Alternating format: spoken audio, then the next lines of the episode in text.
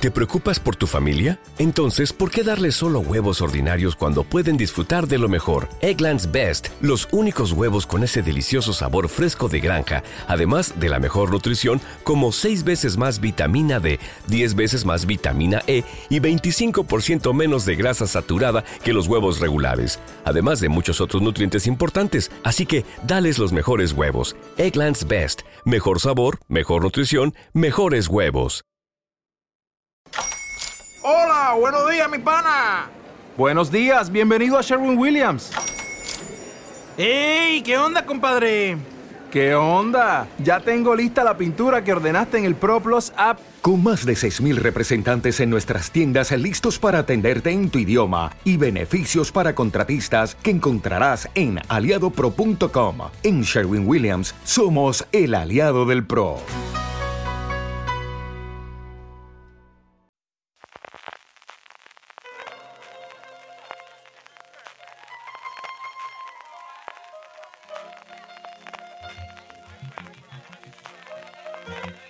Estás escuchando Fuera de Series con CJ Navas.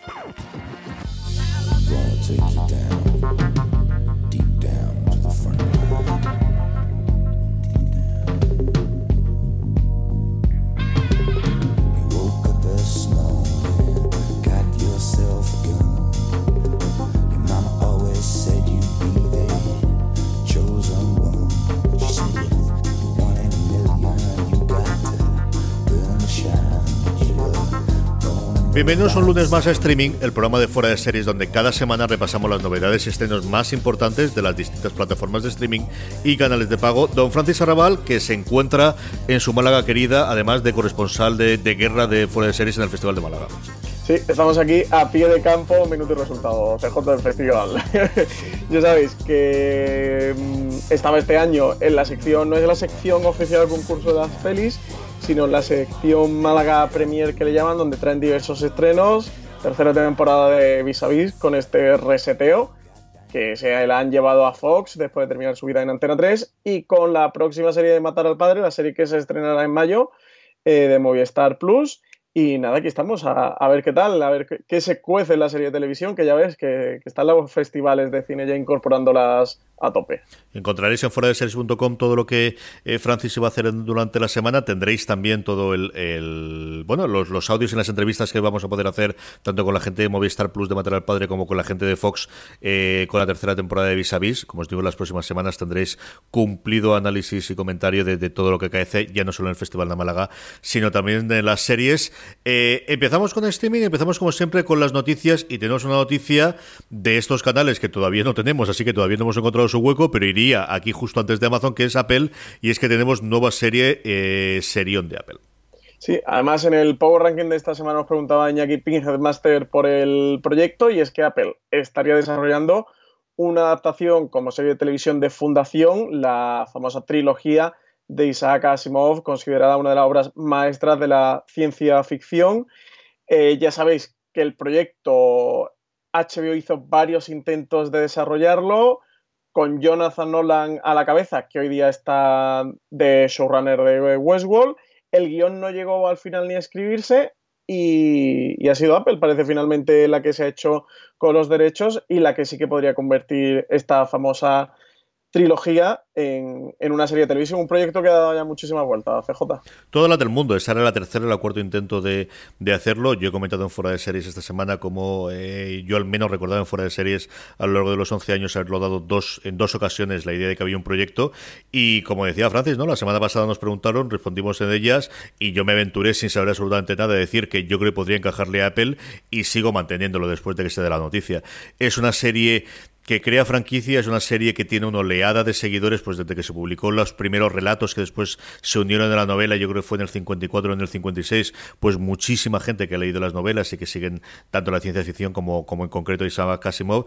Es también de las trilogías que Apple por el tema de, sobre todo de desnudos y de sexo, que sabemos que quieren alejarse un poquito, que de inicio no quieren apostar por ese tipo de contenido más de HBO o de un Showtime o de un Starz, y quieren alejarse de ahí, la trilogía le va como anillo al dedo, porque sí que todo, eh, trata temas adultos, pero que podrían eh, hacerse perfectamente en una cadena de cable americano o en una cadena en abierto, así que como te dije, yo, yo os dije la semana pasada que la veía clarísimamente en Apple y, bueno, pues sorpresa para mí de, de haber acertado dos días antes y de haber que llevar atrás. Tiene el handicap mi fondo de ver que, que, la produce David S. Espero que David solamente, que es un tío que se mueve muy bien en, en, Hollywood, simplemente haya abierto la puerta y no haya hecho mucho más. No me gusta especialmente las cosas que hace este hombre, es igual que Brandon Braga, que no, no me suele gustar prácticamente nada de lo que hacen ellos después. Pero bueno, eh, esperemos. Desde luego es día, y mira que hay cosas de Apple que tengo ganas de ver, pero es la serie que más ganas tengo de ver de Apple a ver qué es lo que nos estrenan. En las mismas noticias también nos decían que todo apuntaba que sería en la plataforma del 2019, quizá un poquito más tarde de lo que yo esperaba, pero bueno, pues para el año que viene, ¿no? Como teníamos poca cosa este año, nos llegará Disney, nos llega también Apple y nos reiremos sí, mucho. nos lo vamos a pasar genial. Pues ya ves, están preparando cuentos asombrosos, están preparando eh, el proyecto este que tenían con Damián Chassel, todos los que tienen con Reese Witherspoon, que son como un, una tanda, una pila encima de la mesa de Apple, nada, nos lo va a pasar muy bien cuando llegue Apple también. Y ya nos podemos pasar bien con el, las que sí que tenemos, que ya estrenan cosas, como es Amazon Prime Video, que tenemos dos proyectos de ellos. Pues por un lado, quieren desarrollar eh, Sandstorm, una serie que va a estar basada en la vida del dictador libio Muammar al-Gaddafi. La pretensión que tienen desde Amazon, en el que además se comenta que va a ser una, una, gran producción, una serie de gran inversión en la que Amazon se va a rascar la chequera. Como por otra parte todos los proyectos que, que está dando luz verde últimamente, la serie contendría pues desde que, Gaddafi es un pastor allí en, en, Libia hasta llegar al poder. Es decir, toda la vida un compendio completo. Se comentaba que un poco como lo que, lo que hizo Netflix con Pablo Escobar y Narcos. Este ir desde el origen del personaje hasta el final con la primavera árabe. Y la otro gran proyecto que tienen ellos, del que ya hemos podido ver un tráiler, que además lo podéis ver en el canal de YouTube, y así de paso os, os, bueno, os invitamos a que os unáis y os suscribáis al canal de YouTube de Fuera de Series, donde estamos empezando a hacer cosas bastante, bastante interesantes, es este picnic en Hanging Rock con Natalie Dormen al, a la cabeza, de la cual no tenemos confirmación a día de hoy de que Amazon Prime se vaya a poder ver en España, pero tiene toda la pinta de... No tenemos todavía cuándo va a poder llegar, pero sí tenemos el estreno el 6 de mayo en Australia, el 25 de mayo en Estados Unidos. Yo apuesto más por esta segunda fecha que por la primera para que llegue aquí, Francis. Sí, habrá que ver. De momento no sabemos nada de la llegada a España. La miniserie adapta la obra de culto escrita por Joan Lindsay, ambientada en 1900 y cuyo punto de partida es la celebración de un picnic de San Valentín por parte de un grupo de alumnas de un exclusivo internado para señoritas, durante en el que tres de ellas y una profesora van a desaparecer misteriosamente mientras dan un paseo por una zona rocosa. Ya tenéis el tráiler en fueradeseries.com, así que acercaros a verlo porque tiene pinta de que va a ser una de las series que vamos a hablar durante este 2018 y Dormen, como siempre, está pues sencillamente espectacular. No tenemos estreno de Filmin, tendremos sí un estreno ya la semana que viene, en este normalmente tic-tac que suelen hacer de estrenar cada 15 días. Pero HB España tenemos noticias, tenemos estrenos y tenemos hasta finales de temporada también, Francis. Pues sí, por un lado, eh, tenemos nueva serie, HBO ha encargado el piloto de Run, una serie que mezcla comedia romántica y thriller, creada por Phoebe Waller-Bridge que acaba de estrenar ahora mismo con un éxito total Killing Eve, es la creadora de Killing Eve, y junto a esta serie también estará Vicky Jones, que es su colaboradora habitual desde Crashing. En este caso, Waller Bridge volvería a estar también delante de la pantalla, interpretando a un personaje recurrente. El apartado del guion está a cargo de Vicky Jones y nos contará la historia de dos exnovios que 15 años atrás hicieron un pacto. Si en algún momento alguno de los dos necesitaba escapar, solo haría falta que le enviara al otro un mensaje que dijera RAN para que lo abandonara todo impulsivamente y desaparecieran juntos. Así que con esa premisa tan curiosa y atractiva, nuevo proyecto de Phoebe Waller-Bridge. Se nota, se siente que Juego de Tronos cada vez está más cerca y de las primeras noticias como tales, y que no son rumores o fotos hechas con drones de aquella forma o lo que corresponda, tenemos la confirmación de que hay una batallita pequeñita, parece ser en la última temporada, ¿no, Francis? Pues nada, 55 noches para una escena de batalla Juego de Tronos. CJ, esto ya es la noticia de Juego de Tronos de la semana. Parece que, que, bueno, pues evidentemente HBO lo va a apostar todo.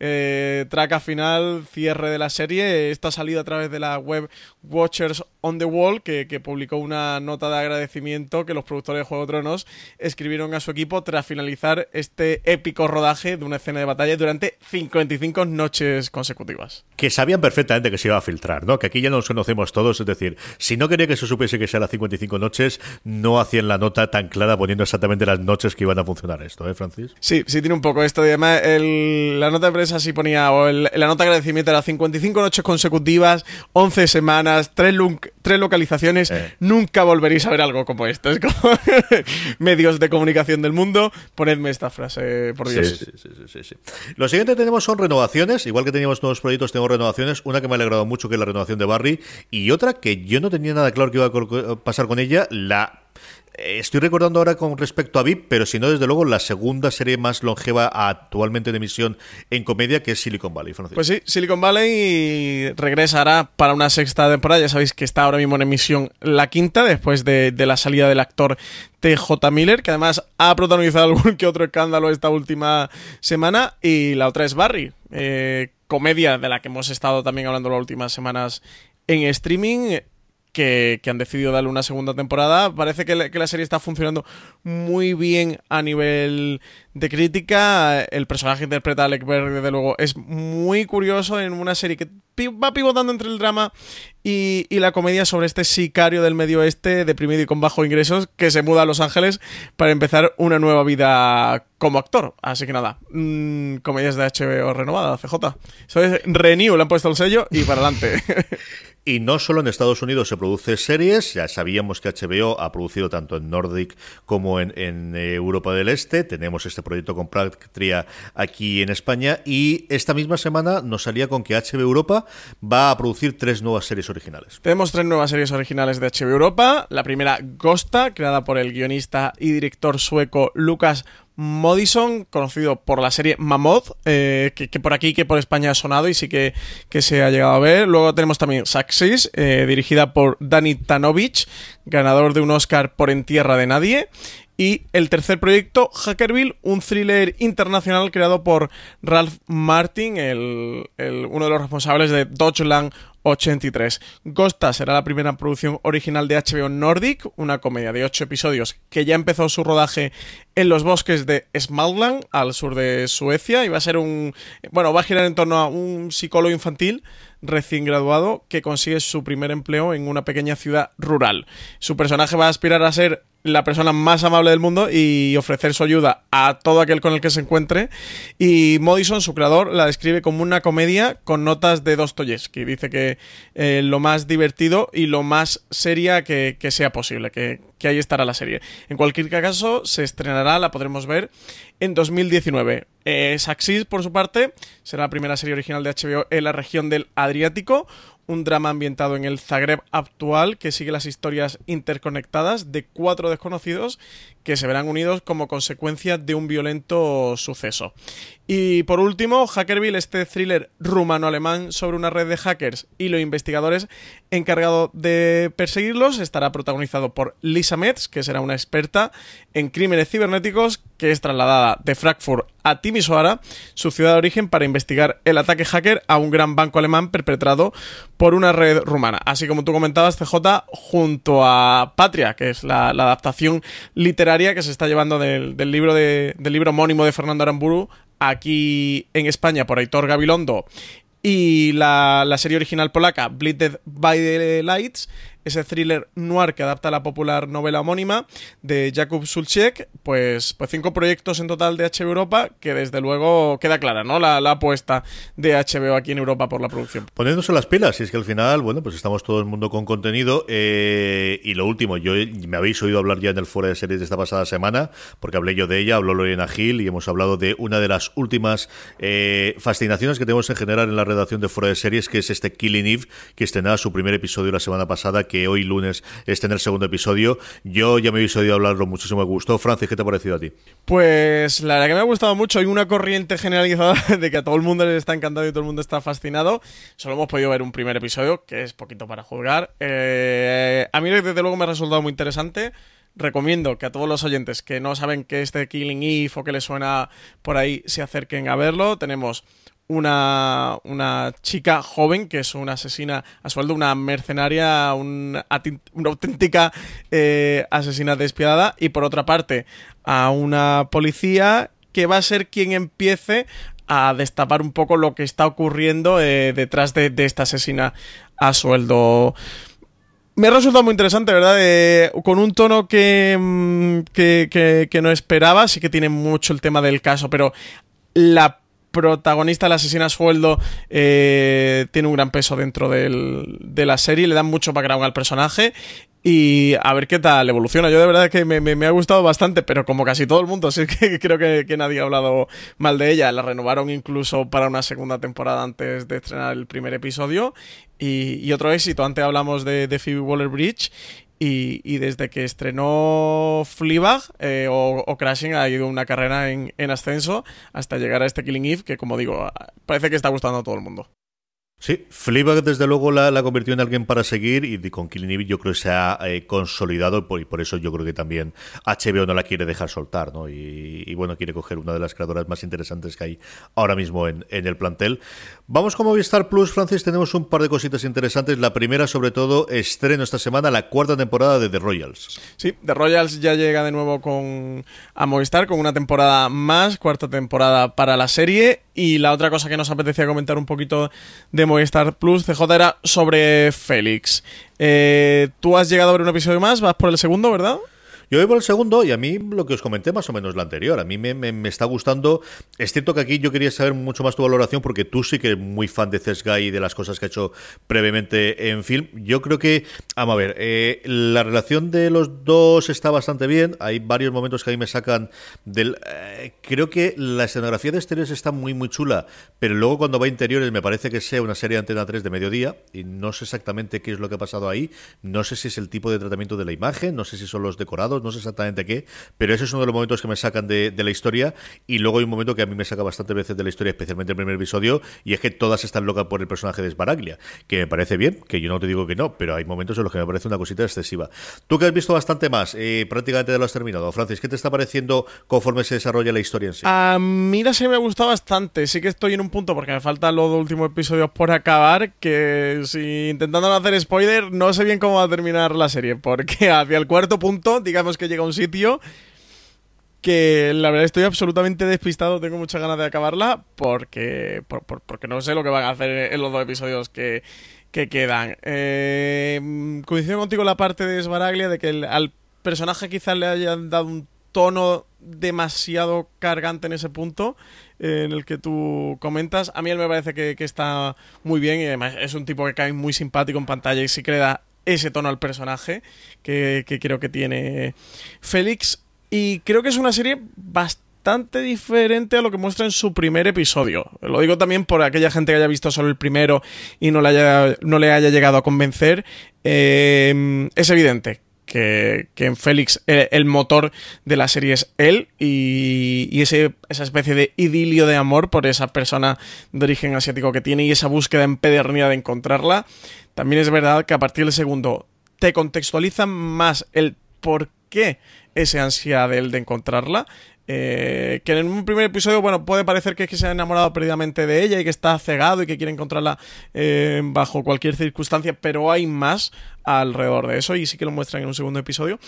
Y sobre todo porque quizás la historia y el tono en el segundo episodio vira un poco hacia más un no llega a ser un thriller criminal, no, no quiero llamarle thriller criminal porque, porque no lo termina de ser, pero sí que la historia de lo que ocurre detrás, que hay una historia de, mafias eh, chinas y demás, tiene mucho más importancia en la trama, tiene mucho más peso y es más interesante que esa, entre comillas, simple búsqueda del personaje de Félix en ese amor eh, que no sabe dónde se ha metido. En cualquier caso, me parece que Andorra Félix, eh, Félix sale preciosa y, sí que me parece una buena historia, una buena serie. A ver qué tal cuando, cuando la acabe. Vamos con Netflix, así que abrocharos los, los machos. Tenemos lo primero de todo, la lista de estrenos de eh, estos próximos días, Francis. Pues nada, tenemos 19 de abril de Alienist, que por fin llega a España. Este, esta serie sobre un se dice alienista, ¿no? Eh, CJ en, castellano. Eso es como lo tradujeron aquí el, libro. Es cierto que esta serie, yo creo que, uno de los problemas que tiene es que si se hubiese estrenado 10 años,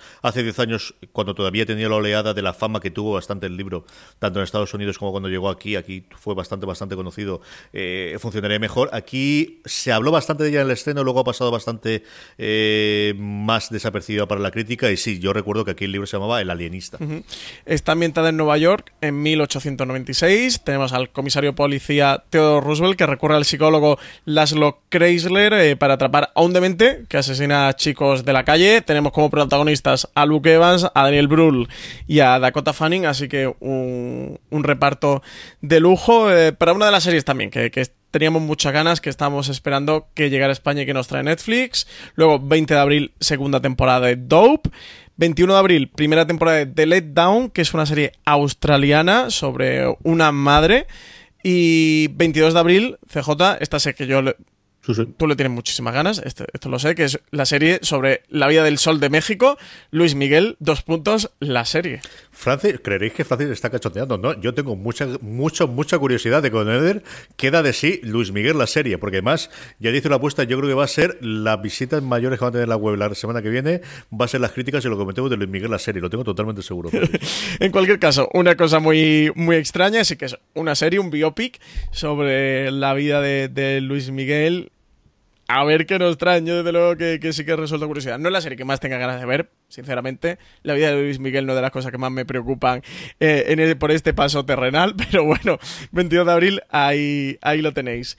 Y luego, ronda de noticias, que, que tengo bastante noticias también de Netflix. La primera giro de Sacha Baron Cohen en su carrera y es que va a protagonizar The Spy, una miniserie dirigida por Gideon Roth, eh, creador de la, serie Homeland, pero de la Homeland la original. Eh, es una serie de espías eh, por lo cual, como comentamos, Sacha Baron Cohen aquí sí, que no va a ser una serie, una comedia que es lo que nos tiene acostumbrado, ni un, un documental o un falso documental muy gamberro, sino una miniserie con seis episodios en los que Sacha Baron Cohen va a dar vida a Eli Cohen, un espía egipcio de la inteligencia israelí de la década de los 60 que, trabajó en Siria. Allí se alzaría como uno de los espías más valorados de la historia bajo el nombre de, de Kamel Amin Sabet hasta que fue atrapado en 1964 y condenado a muerte. Así que tenemos esta serie de Netflix que además está coproducida junto a, Canal Plus y que supone la, vuelta de, Baron Coin a la televisión.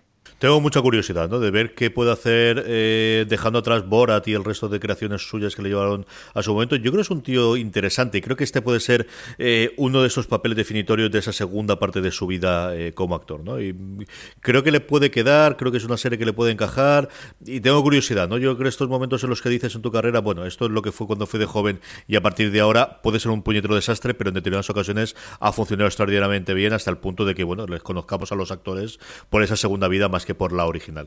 La siguiente, una de estas buenas noticias de Trek Discovery, eh, tenemos a Comandante Pike. Sí, pero esta la tienes tú que comentar, CJ.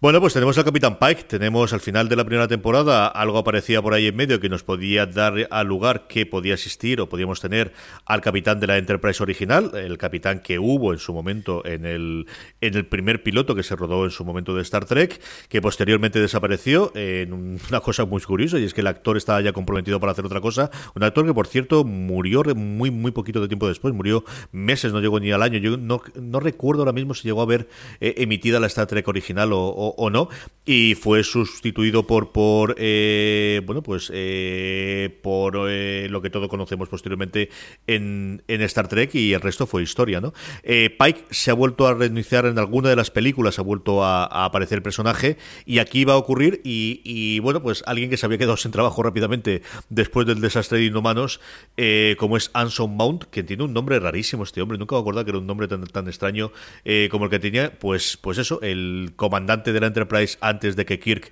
se hiciese con los mandos, eh, que lo tendremos en la próxima temporada de Discovery. Sí, fue un actor que se hizo famoso durante las cinco temporadas que estuvo protagonizando el western este de AMC, Hell on Wheels. Mm. Como tú decías, CJ, venía un desastre absoluto de inhumanos, así que nada, a redimirse con el Capitán Pike en Star Trek Discovery, que oye, pues no es mal sitio, después de, de estar con el perrete de inhumanos, pues puede irte a la Enterprise. Y una renovación que a mí pues hasta cierto punto me ha sorprendido porque no tenía nada claro que iba a ocurrir con las series de, de Marflix, ahora con el tema de Disney.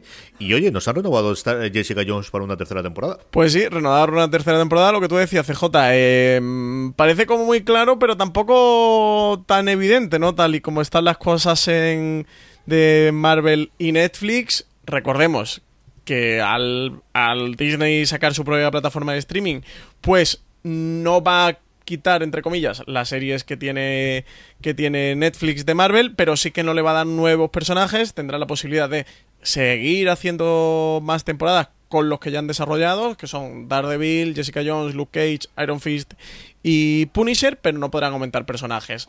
Un universo que parece que está abocado al final, ¿no? Al no poder renovar y, y, tener nuevos personajes, así que habrá que ver qué hacen con ello. Pero CJ, yo creo que si algo le ha funcionado bien a Netflix en los últimos años. Con Marvel, desde luego, ha sido Daredevil y Jessica Jones. Daredevil sabíamos que tenía una tercera temporada. Jessica Jones, en este caso, pues, pues también lo tiene.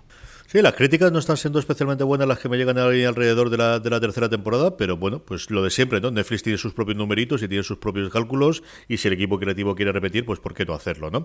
Eh... Antes os hablaba, cuando hablábamos de HBO, de cómo una de las obsesiones de fuera de series y del equipo de redacción y de la gente alrededor es Killing Eve. La otra, sin ningún género de duda, es Wild Wild Country, del cual vais a leer dentro de nada cosas en fuera de series.com. Le dedicaremos un review pero no voy a dejar que Francis nos comente un poquito porque he terminado de verla. Sin spoilers, eh, ¿qué? ¿Cómo se te quedó el cuerpo? ¡Qué ganas tenía de hablar de Wild Country! CJ, lleva todo el programa de streaming esperando que llegara este momento.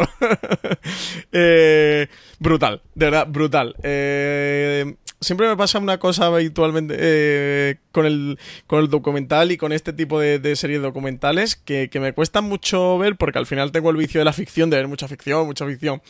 Pero cuando encuentras un documental como este Wild Country tan salvaje, eh, de verdad es que se, te desmonta todo, es eléctrico. Eh, desde luego lo, vi compulsivamente hasta que pude acabarlo, porque son solo seis episodios, es cortita, pero sí que duran hora y algo. Hay algunos que son hora y cinco, hora y diez, no mucho, pero sí que pasan de unos 40 o 50 minutos, que suele ser habitual en la ficción.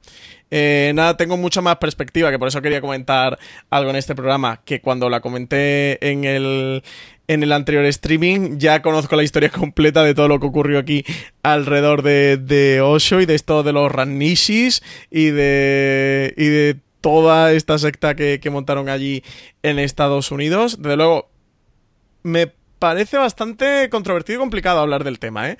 eh de la serie. Así que, mm, como lo voy a dejar para cañas de, bar. Eh, sí que de luego, recomendar a todo el mundo, de verdad, que tenéis que acercar a World Wild Country, que es una serie documental de Netflix de seis episodios, que es una pasada. Es sobre cómo un gurú de la India monta un grupo bastante numeroso y nutrido eh, allí de seguidores, eh, con una nueva filosofía, con una... no llega a ser una religión, sino más una mentalidad, un estilo de vida, como deciden trasladarse en Estados Unidos y bueno, montan un rancho que tenía el tamaño CJ de Manhattan y Brooklyn juntos, una nueva ciudad directamente eh, y hacen de todo, o sea, hacen de todo desde, pero de todo a nivel lo más bestia mm, y, salvaje que se te pueda ocurrir, de que te pasas las seis horas del documental o seis horas largas boquiabierto, porque además está muy bien construido. Eh, y, va todo en una escala de los acontecimientos, ¿no? De esto de, bueno, de aquí no puede ir a más, ¿no? Aquí se han pasado un poco de la raya, pero esto no puede ser peor. Sí, sí, sí, sí, puede ser mucho peor.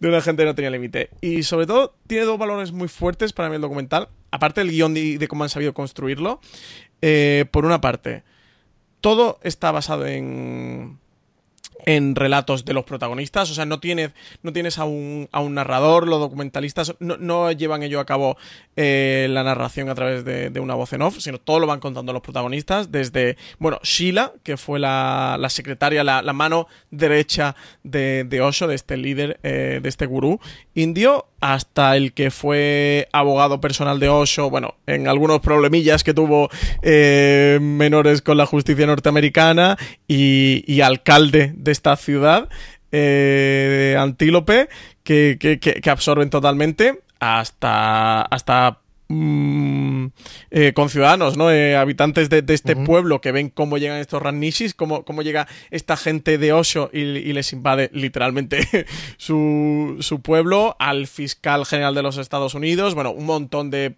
protagonistas, el fiscal, perdón, general de los Estados Unidos, no, el del, el del condado. El de Oregón, sí. El de Oregón, el, del condado que, llegó, que llevó el caso, y un montón de protagonistas. Y luego el segundo valor que tiene es que tiene mucho eh, material videográfico original, porque hay tanto grabaciones del, de la gente, bueno, de allí de, gente eh, del pueblo, de Oregón o de Antélope y tal, pero sobre todo ellos grababan todo lo que hacían. Y cuando digo todo, es todo. Es de discursos de Osho, a discursos de Sheila, a cámaras de, gente, porque es que al final estuvieron más de 10.000 personas viviendo en este rancho que montaron. Y, y sí que graban muchos reportajes videográficos mm. y se ve que han hecho una tarea documental de recopilar todo eso eh, para este World War Country espectacular. Y es que todo lo estás viendo, todo lo que te enseñan, de todo lo que te hablan, lo ves. Y cuando tienes algo para verlo, tiene a alguno de los protagonistas para contarte, bueno, eh, eh, es que no sé cómo calificar todo, todo lo que ocurre.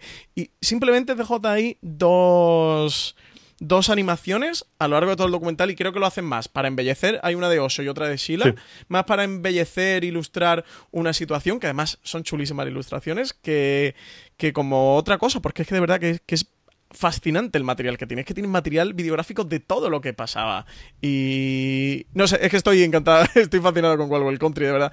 Es que tenéis que, verla. Y soy muy pesado porque yo era muy reticente a ver esto de, bueno, un documental en Netflix, de una secta, así, de un gurú indio, que, un, poco, un poco qué rollo, ¿no? Y es una locura. Los creadores de la serie, que, hicieron antes un documental maravilloso, eh, yo creo que también para Netflix, eh, sobre béisbol, que se llama The Battered Masters of Baseball, que era muy, muy divertido, muy entretenido, sobre todo si te gusta el mundillo del béisbol, eh, comentaban cómo ellos no se podían creer la cantidad de material gráfico que tenían.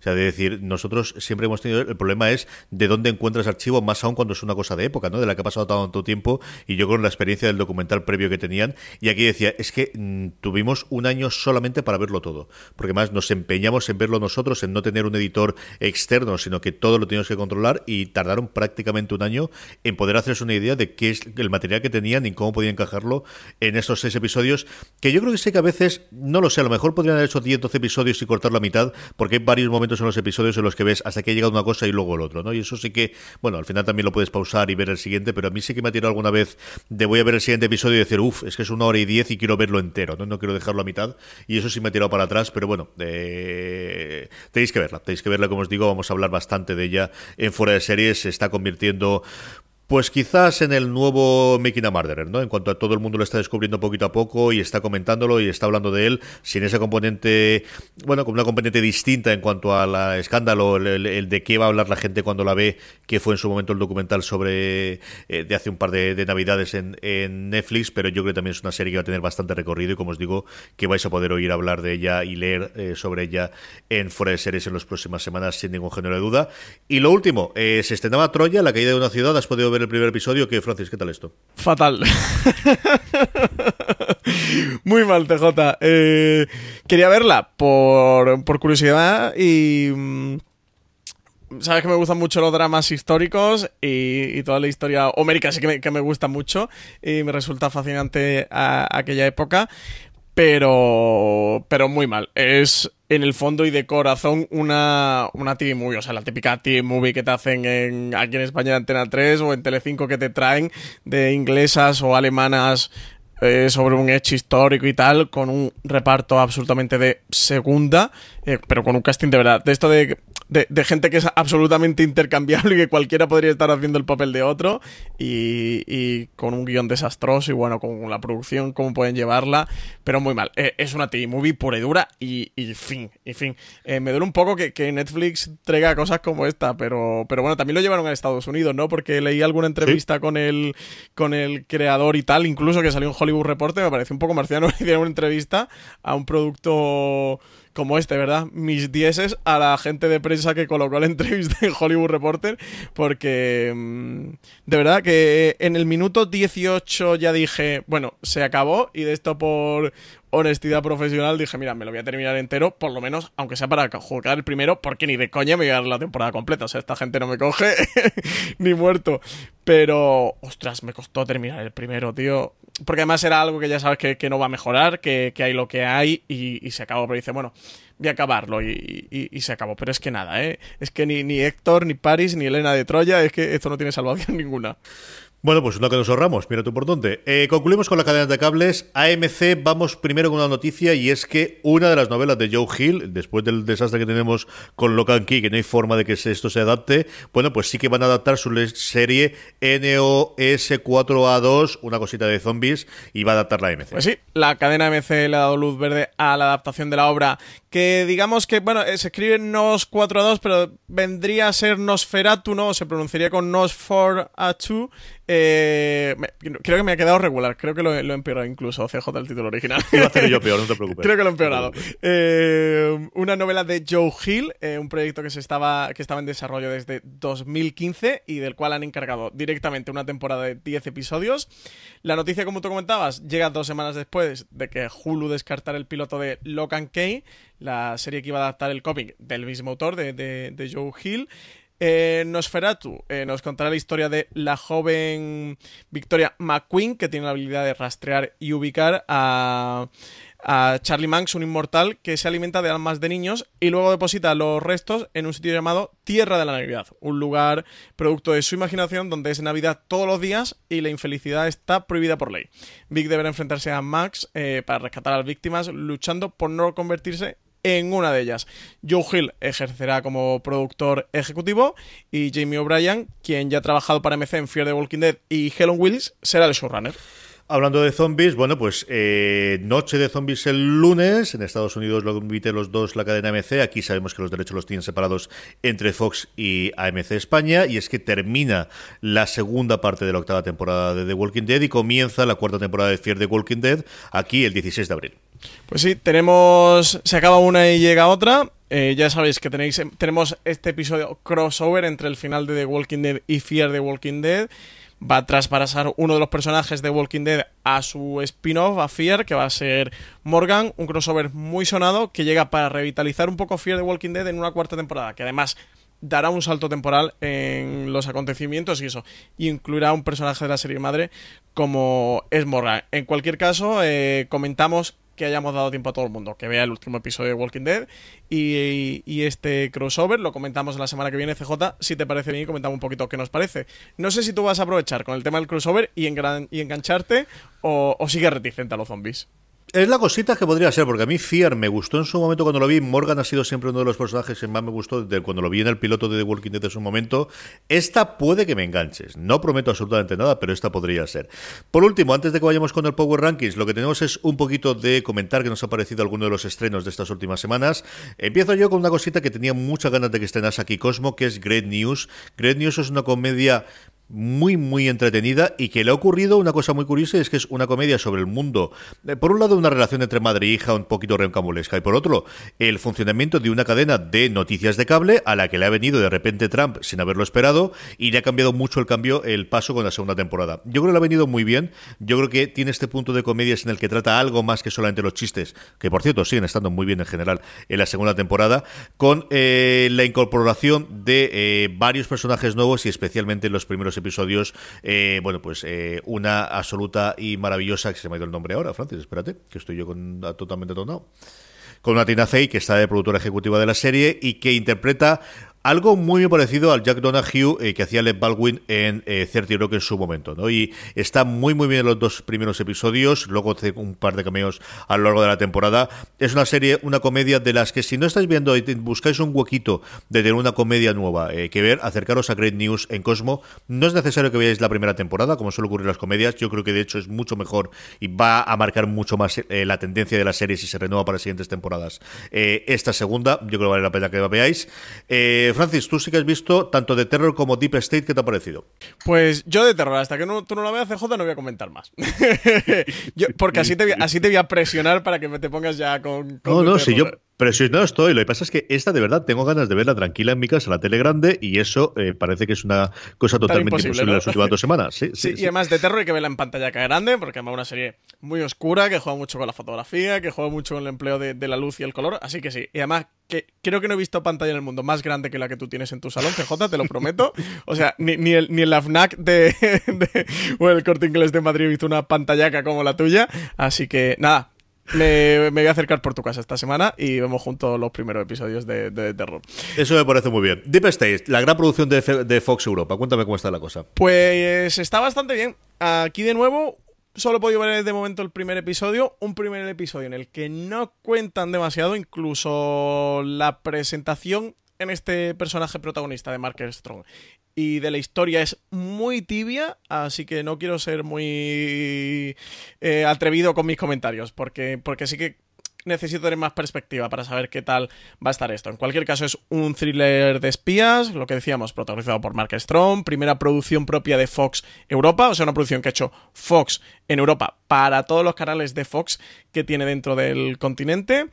Eh, una historia de espías Pías, eh, que se va cociendo un poco a fuego lento, eh, va a manejar mucho esas tensiones y esos juegos que hay dentro de los servicios secretos, o sea que, va a ser una historia de espías, pero de intraespías, más que lo que estamos acostumbrados a lo mejor con un, con un Homeland. Bueno, Homeland también lo trataba un poco, pero que no es James Bond, por decirlo de alguna manera, no solo me refiero a la acción, sino que aquí no es contra otros, sino todo lo que se va jugando y cómo se deslizan las cartas de la baraja dentro de los propios servicios secretos. Eh, Mark Strong es un espía que ha intentado retirarse, pero que va a tener que, volver a la acción y la vida tranquila y apacible se, le ha acabado por algunas cuantas cosillas que han ocurrido por ahí de por medio. Y bueno, el primero me ha gustado, sin ser tampoco ni de, como diría Paqueta Sara, ni tan bien ni tan mal, ¿no? Está ahí un poco, pero es que tampoco muestran demasiado. Seguiré viéndola y, y seguiremos informando a ver qué tal este Deep State. Hasta aquí todos los estrenos y noticias de la semana. Vamos ya con nuestro Power Rankings, vamos ya con las series más vistas por nuestra audiencia, que votan semana tras semana en fueradeseries.com. Eh, hay, bueno, novedades en la esta y luego una curiosidad que nos lo dio un oyente. ¿Quieres contarlo primero, Francis? Sí, eh, nos comentaba que además soy muy, muy fan eh, de su del apodo con el que han escrito en el Power Ranking, que es eh, Harvard Aravaca, que decía que cómo puede ser que no haya ni una sola serie en el top 10 que que, vamos a comentar ahora de nuestro Power Ranking, de Netflix, que comentaba así de broma, que si la gente se había borrado de la plataforma o si la encuesta estaba cocinada como las, como las del CIS. CJ nos daba enhorabuena por el programa, eh, lo de Harvard Aravaca es por el tema, para que no lo haya pillado, por el tema de lo de Cifuentes, que hicieron una coña el community manager de, de, mm, Netflix y sacaron como un, GIF de, cuando los niños están ahí en el... Eh, ¿Cómo era? Welcome to the... Mm, to Hawkins o algo así, ¿no? que, pasan, bueno, pues cosas extrañas, pues, pues pusieron y hicieron esto, pusieron en vez de Welcome to Hawkins, Welcome to, to Aravaca. no, una broma con todo lo que está ocurriendo con el máster de, Cristina Cifuentes. Y, es verdad que la curiosidad, eh, no sé si no ha pasado antes, si no ha pasado no hemos sido conscientes, pero yo creo que nunca ha ocurrido en no tener ni una sola serie en el top 10 de nuestro Power Ranking. Mm. Yo lo dudaría muchísimo, no te digo que me hubiese dado cuenta, pero vamos, lo dudaría muchísimo. Yo no sé si es que la gente se ha cabreado mucho con lo de cancelar después de la primera temporada de Everything Sucks, ¿eh? Pues no lo sé. No sé si ha sido una manifestación en contra de las últimas cancelaciones de Netflix. También es verdad que de estrenos gordos en las últimas semanas, eh, American Crime Story ha entrado literalmente eh, entre poco y absolutamente nada en nuestro Power Ranking, la segunda temporada de American Crime Story. Eh, Well Well Country creo que ha llegado a entrar, pero de una forma muy tibia y no ha estado. De los últimos estrenos, no hay nada que se haya asentado. Y en cuanto a producción propia de Netflix, es que tampoco ha habido así nada gordo, ¿no? Al menos que recuerde que tiene memoria en las últimas semanas. No, veremos a ver qué ocurre la semana que viene, si, contando esto la gente vota más o ahora con la llegada de Perdidos en el Espacio. En fin, vamos para allá. Dos puestos, décimo y noveno para HBO España. En el décimo, uno de sus asesinos favoritos, ahora también con Kilini Barry. En el décimo puesto, en el noveno, Trust, que baja cuatro puestos con respecto a la semana pasada. Vaya batacazo se ha pegado Trust, ¿eh? Oye, tenéis que ver Trust, que nosotros no, no estamos dando mucho la turra en, en streaming, pero yo la llevo al día y me, está gustando muchísimo la serie. Así que, señores y señoras y señores, ponerse a ver Trust, que no puede bajar nuestro Power Ranking. Eh, octava posición para Silicon Valley, recién renovada eh, por HBO, que entra a la octava posición por primera vez en nuestro Power Ranking que sabéis que podéis ver en el show de España, pero también en Movistar Plus, porque bueno, era previa el acuerdo antes de que entrase HBO con su propio nombre en España. Y en su séptimo lugar, la serie que culmina ahora de Lambol, eh, Girandao, que tiene su legión de fieles, aunque no se hable demasiado de ella, pero sí que tiene esa legión de fieles dentro en fuera de series. También de hecho de España, como os decía, en la séptima posición, Girandao. Y sexta posición para Fariña, que, se ha establecido en nuestro Power Ranking y no se menea, ¿eh? no, hay, no, quien la tumbe. Yo también la llevo al día. Oye, está, está genial, ¿eh? está genial la, esta primera temporada de Fariña. Y a partir de aquí, Pupurrí de Cadenas. En el quinto, hablábamos un poquito antes de ella, en AMC de Terror. Pues de terror para la quinta y para la cuarta de Looming Tower de Amazon Prime Video, que se mantiene en su posición.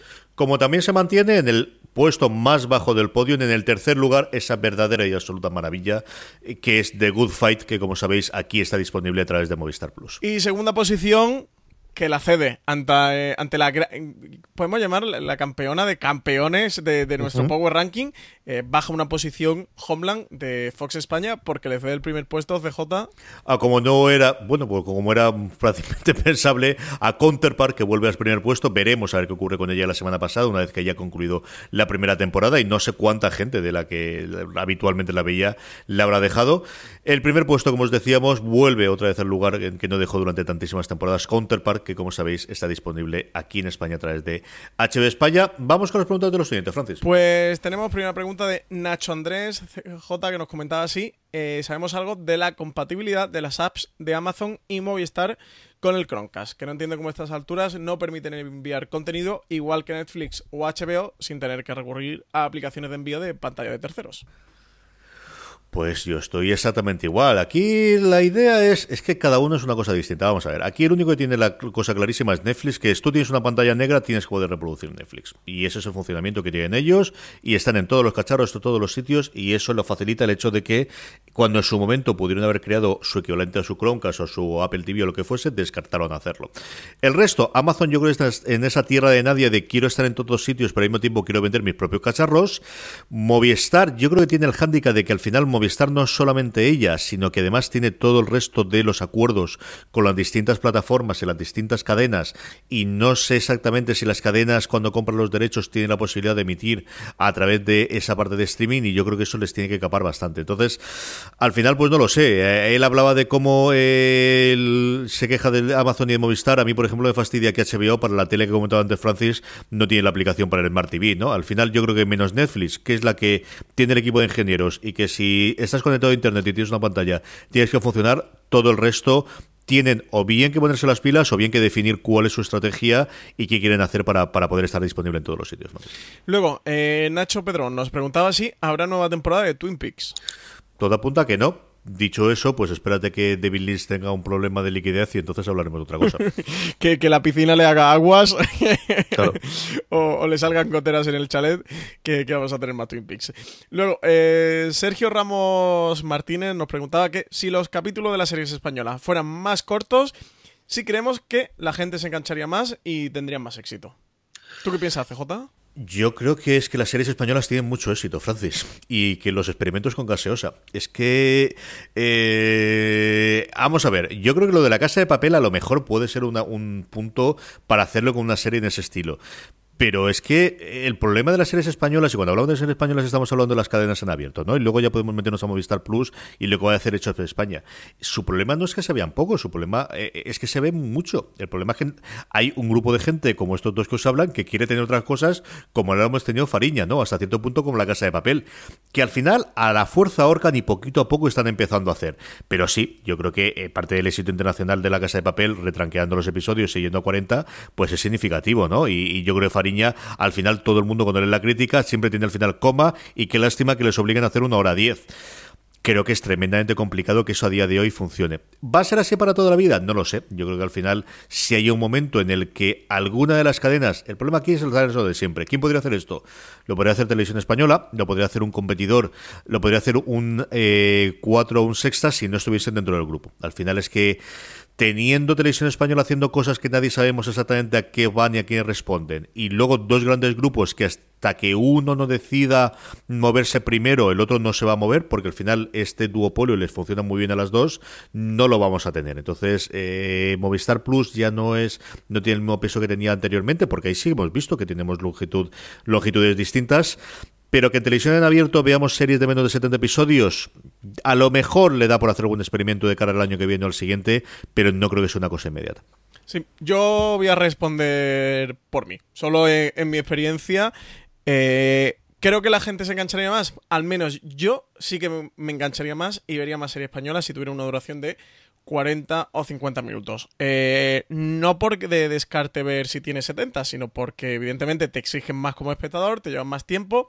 El caso de lo que tú comentabas, CJ, que las series en abierto en España tienen mucho éxito, que hay muchísima gente que ve la televisión y muchísima gente que ve sus series. Y da igual el tiempo que duren porque ellos de 9 o de 10 a 12 de la noche o a 11 y media o a 12 y media o a 1 van a estar en la tele. Y da igual que pongan una serie, que dos series, que tres series, que un documental, que un reality, que lo que sea ellos eso, esas dos, tres horas van a estar consumiendo tele en ese canal y, entonces no tienen problema en que Fariña dure 70 minutos, 80 o 50.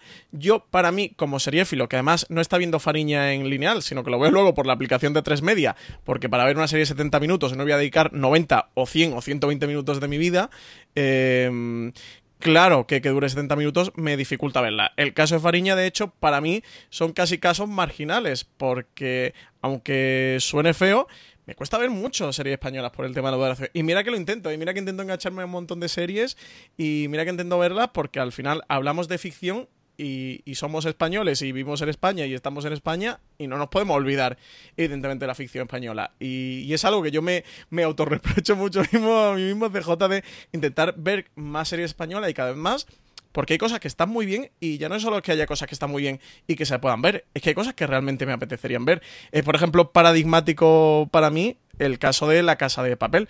Yo La Casa de Papel no la llegué a ver en Antena 3, la vi cuando estuvo en Netflix. Eh, que, tenía directamente accesible los episodios y las podría ver bajo demanda y no tenía que tragarme los anuncios y tal. Y que yo entiendo que tienen que existir los anuncios, ¿eh? que no es una crítica a los anuncios, es una crítica que 70 minutos más 30 o 40 de anuncio, pues son 120. Y en 120 yo me veo tres episodios de Here Now o tres de Trust. No me veo uno de, de Fariña o de la Casa de Papel o de lo que sea. Eh, en cualquier caso, sí, yo creo que es un modelo que al menos a mí lo que me alcanza de la vista, no se va a romper. Precisamente hoy que estaba hablando con, con Iván Escobar, el creador de la tercera temporada de Vis a Vis, que Vis a Vis ha pasado de, tener temporada de 16-19 episodios en Antena 3 y de 70 minutos a pasar a tener 8 episodios y de 50 minutos en Fox. Es decir, una reconcentración absoluta. Eh, yo le comentaba a él cómo lleva este tema y decía, yo estoy encantado, pero es que todos los guionistas, todos los creadores españoles de series, estamos encantados en series más cortas, de menos episodios y de menos duración, porque... Claro, y además ya no es algo que nosotros muchas veces de J que lucubramos y que yo sé que digo y digo ya no solo no a nivel periodista, sino a nivel público, espectadores, lucubramos mucho de es que si es de 70 minutos tienen que tener relleno. Que a veces hacemos afirmaciones que nosotros no estamos en esa sala de guionistas para hacer, ¿no? Pero él me decía, es que tenemos que meter muchas tramas de relleno. Entonces, claro, él ya te lo dice, ya no te cabe duda. Es que tenemos que rellenar mucho tiempo, más tiempo del que somos capaces de crear, y luego tenemos que hacer concesiones de tramas, pues de tramas familiares, o de tramas para el espectador, o tramas para este público, y al final te vas a 70. Y eso yo creo que lo ves en toda la serie. Lo ves en el Ministerio del Tiempo, lo ves en Fariña y lo ves muchas. Lo que pasa es que a esas series están tan bien en otros puntos y te compensa tanto que no es nuestro grado de espectador, que es más de eh, televisión norteamericana, incluso más que televisión norteamericana, hasta de en abierto de televisión norteamericana de cable o de, o de pago, nos hemos acostumbrado a otro tipo de series que al menos nosotros pensamos eh, que son mejores o que a nosotros nos gustan más. Eh, porque creo que tampoco debemos de jugar a, que cada espectador vea lo que a él le gusta y lo que le interesa y, se acabó. No creo que una cosa sea mejor que otra. A mí me parecen mejores y a mí me gustan más, pero cada uno vea lo que quiera. pero es evidente que, que duraciones hacen para mí que las series sean peores, porque tienen que rellenar tramas los pobres de donde pueden, que muchas veces nos pensamos que, que no saben escribir series o que no, ¿sabes? Que qué malos son los guionistas españoles, qué malo. No es que los pobres hacen lo que también muchas veces lo que pueden. Él me lo comentaba, decía, dice, el éxito, eh, perdón, eh, decía, el mayor fracaso de mi vida y donde más he aprendido fue cuando hicimos la serie esta, la de Lolitas, Lolitas Club o algo así. Dice que fue un fracaso estrepitoso, que tuvimos que hacer muchísimas, muchísimas concesiones y aquella serie fue un fracaso absoluto, dice, y es el mayor aprendizaje que, he tenido en mi vida. Pero es que al final, pues, tienen que pagar peajes porque también son trabajadores. Sí, que va a pagar facturas, es que hay que pagar facturas, no, no tiene mucho más esto. Más preguntas, Francis. Eh, María Álvarez nos decía que últimamente eh, siguen más las series protagonizadas por mujeres, que si será que ahora las series en las que las mujeres tienen un papel principal son mejores que antes o que se está cambiando la mentalidad de la sociedad y las mujeres ya no quieren identificarse con protagonistas hombres. No sé, CJ, ¿tú qué piensas al respecto? Pues curioso porque esta semana hablaba, en una entrevista que nos hicieron a Lorena y a mí sobre podcasting y hablábamos del papel de las mujeres en el podcast, ¿no? Y yo creo que ocurre algo similar, ¿no? Yo creo que por un lado sí, hay un cambio en sociedad y por otro lado lo que hay sobre todo es, eh, bueno, la entrada y, y, la fuerza de las mujeres a nivel de producción. Yo creo que al final estas cosas se notan mucho, ya no es quien tengas de estrellas delante de la cámara, que yo creo que siempre has tenido, pero yo creo que es quien te puede dar respuesta detrás es alguien que abogue porque eso ocurre. Y es una cosa curiosa porque el, origen de las series, dos de los principales nombres, tanto eh, delante de la pantalla como detrás, especialmente creándolo, eran Lucille Ball y fue después Mary Taylor Moore, que cada una de ellas crearon dos productoras que en un caso en los años 50-60 eh, permitió series pues como El Fugitivo en su momento, especialmente Star Trek, y Mary Taylor Moore exactamente igual con un porrón de series a través de su productora. Y quizás eso en los 80, 90, 2000 se, se perdió toda la época de showrunners recientes prácticamente, bueno, pues hablamos siempre ¿no? del, hombre fuera de series, que es como se, se habló aquí, se llamó aquí el difficult man de los de la, esta edad de oro ha sido todos hombres, y eso al final lo, notas, ¿no? Y, y, bueno, hemos tenido pues esa identificación con, con los protagonistas masculinos que ha tenido un showrunner masculino detrás y, yo creo que eso en parte se está rompiendo. Yo, creo que Sonda Rhimes, para bien y para mal, eso lo ha roto bastante. Y creo que empezamos, hablábamos antes, ¿no? Al principio del programa, de cómo empieza a haber nombres femeninas. El caso de Nath Duhan fue en su momento paradigmático para HBO. Y a cosas como Philip Waller Briggs, bueno, pues yo creo que Killing Eve es una serie que ves que tiene detrás una creadora mujer y yo creo que eso es lo que en muchas ocasiones hace falta ¿no? para, para, para que ese tipo de series salga adelante. Sí, eh, claro, al final pasa que lo que tú comentabas, que, la tercera edad de oro de la tele o lo que conocemos por tercera edad de oro de la televisión fueron todas series creadas por hombres, estaba pues David Chase, David Simon, Matthew Weiner, Vince Gilligan y que luego los protagonistas eran todo el antihéroe mm, eh, masculino. Pues eh, Tony Soprano, eh, Walter White, Don Draper, etcétera, etcétera. Yo la verdad es que... Mm, no sé, creo que es algo que va muy en el individuo, ¿no? Esto, eso de la identificación, yo lo he comentado algunas veces, yo no necesito eh, que sea un nombre eh, cercano a los 30 todavía, CJ, eh, como yo. y Sin vergüenza, ¿cómo hace la pausa ahí? y, y, que se diga lo mismo que yo, etcétera, etcétera, para identificarme. tengo, pero creo que esto es muy personal capacidad de empatía o puedo empatizar eh, con una mujer, con un hombre, eh, sea de la edad que sea, eh, sea de la orientación sexual que sea, tenga los ingresos que sea y viva en el país que viva. Me da exactamente igual. Pido que la serie que sea buena, que cuente algo interesante, que tenga unos protagonistas interesantes, con una historia interesante, con aristas, con matices, con una buena construcción, que esté bien producida, que trate al espectador como alguien inteligente y no, etcétera, etcétera. Entonces, me da igual. Eh, me lo puedo pasar igual de bien viendo Breaking Bad, que es una serie eh, súper, podemos decir, no como masculina, con Walter White, etcétera, etcétera, que me lo pasa igual de bien con The Handmaid's Tale, que, que flipé, y en el que todas las protagonistas son, son mujeres. No sé, no sé, creo que va un poco por las personas. Entiendo que haya muchas mujeres que estuvieran muy cansadas de no eh, tener series eh, protagonizadas o creadas, pero a lo mejor sobre todo protagonizadas por mujeres y que tuvieran esas historias eh, pues bueno, como la tercera de oro de la tele, donde también pues una Orange is the New Black, un Vis a Vis, un The Handmaid's Tale, un Big Little Lies, un Feud, lo entiendo perfectamente. Y creo que estamos en una época muy buena, que después de este punch de la tercera edad de oro de, la tele, el que, que muchos decían se va a romper la burbuja, ¿no? Y esto de la serie se va a desmoronar y ya solo vaya a haber series malas incluso hemos evolucionado a algo mejor donde hay cada vez más pluralidad de sexo, de razas, de orientaciones sexuales, donde hay personajes homosexuales o transexuales o afroamericanos o asiáticos o indonesios y, que hay un poco de todo. Y hay protagonistas femeninas y masculinas. Y creo que al final también enriquece las historias. Eh, soy un poco pesado con lo Iván Escobar, pero también me comentaba esto con Orange is the New Black: de nosotros no queremos dar lecciones a nadie ni enseñar a nadie. Simplemente me da mucha riqueza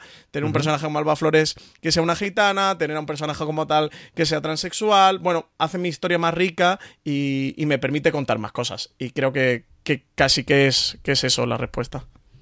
Muy bien, nos queda una preguntita última antes de ir con las recomendaciones, Francis. Eh, Roberto Izquierdo nos preguntaba sobre los screeners que vemos CJ.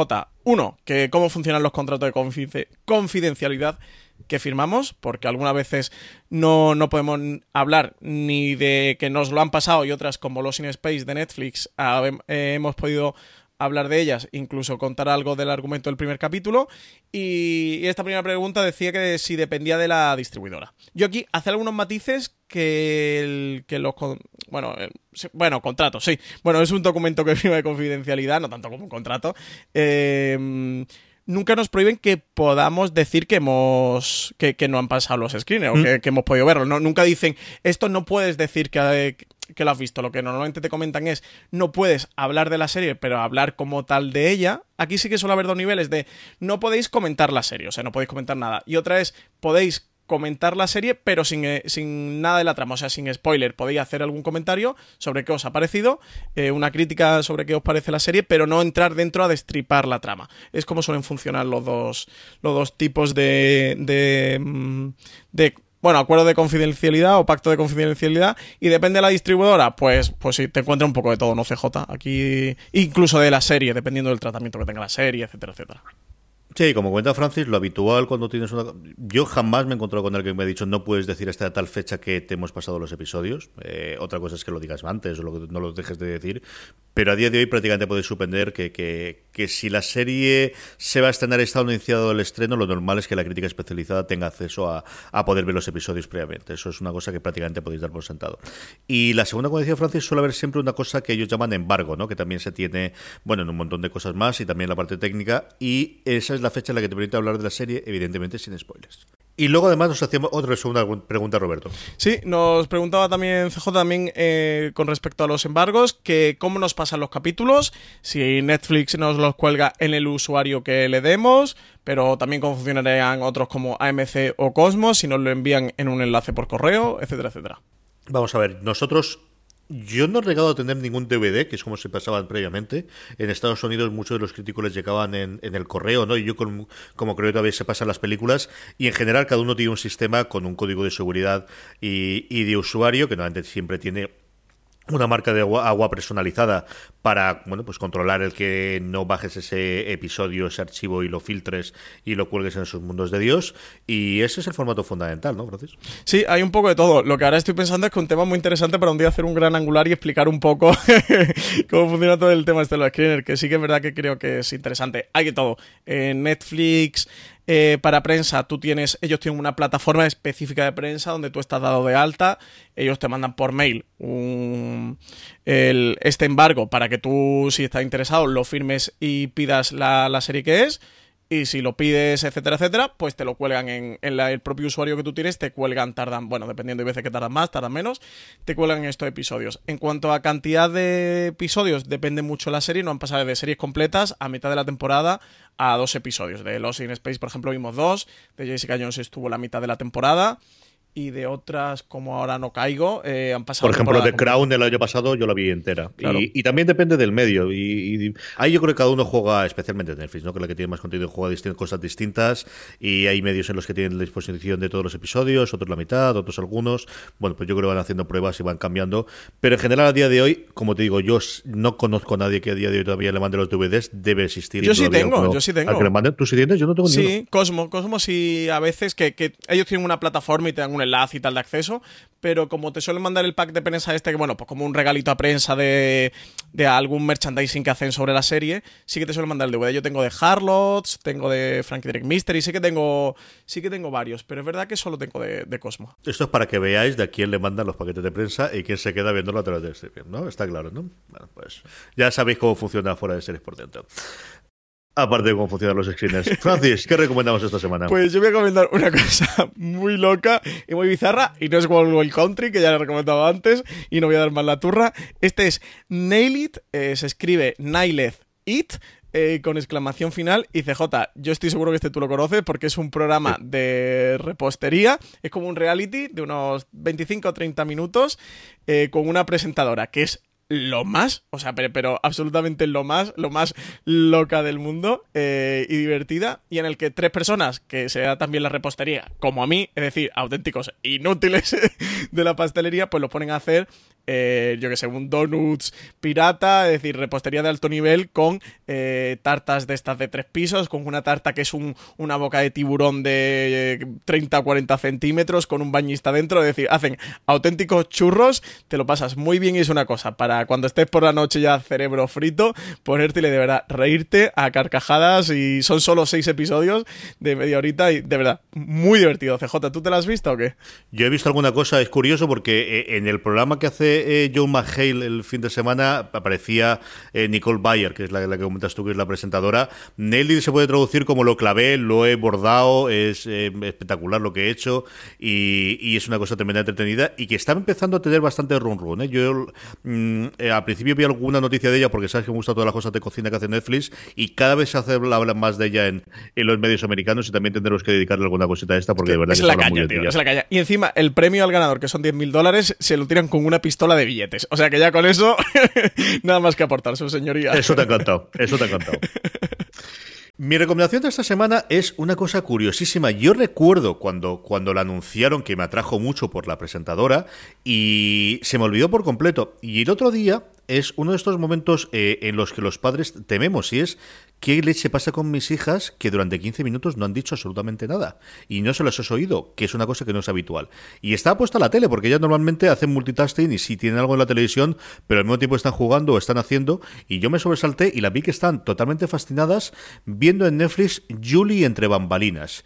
Julie es Julie Andrews, sí, es Julie Andrews en un programa especial que ha hecho con la compañía de Jim Henson, en el que ella, junto contra unos teleñecos creados para la ocasión, cuentan el proceso de elaboración de un musical en teatro. Y es una verdadera y absoluta delicia maravillosa. Si sois aficionados al musical y además tenéis hijos, de verdad, poner los episodios, vais a disfrutar gente con Alec Baldwin que comentaba previamente, Irina Menzel, gente conocidísima del mundo de los musicales americanos e ingleses, acompañada de Julie Andrews y a estos teleñecos modernos contando, eh, como os digo, qué se hace entre bambalinas y cómo funciona el teatro, especialmente el teatro musical desde dentro.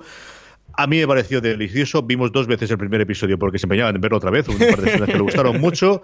Chico, y de verdad, yo hacía años y, creo que no me exagero, que no las veía tan obsesionadas viendo totalmente boca abiertas una cosa en televisión.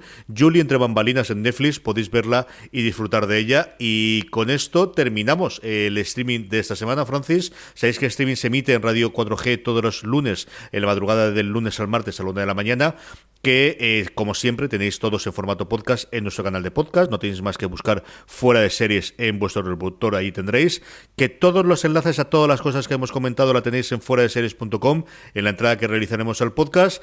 Mucho más contenido durante toda la semana, mucha noticia, mucho artículo, mucho más contenido en audio y también en vídeo. Recordamos de nuevo youtube.com barra fuera de series para que estéis alerta eh, y ahí avisados de todas las novedades que colguemos en vídeo en las próximas semanas. Francis, volvemos la semana que viene. Pues hasta la semana que viene, CJ. A todos vosotros, querida audiencia, espero que hayáis disfrutado. La semana que viene volvemos en streaming y como siempre os digo, recordad, tened muchísimo cuidado y fuera.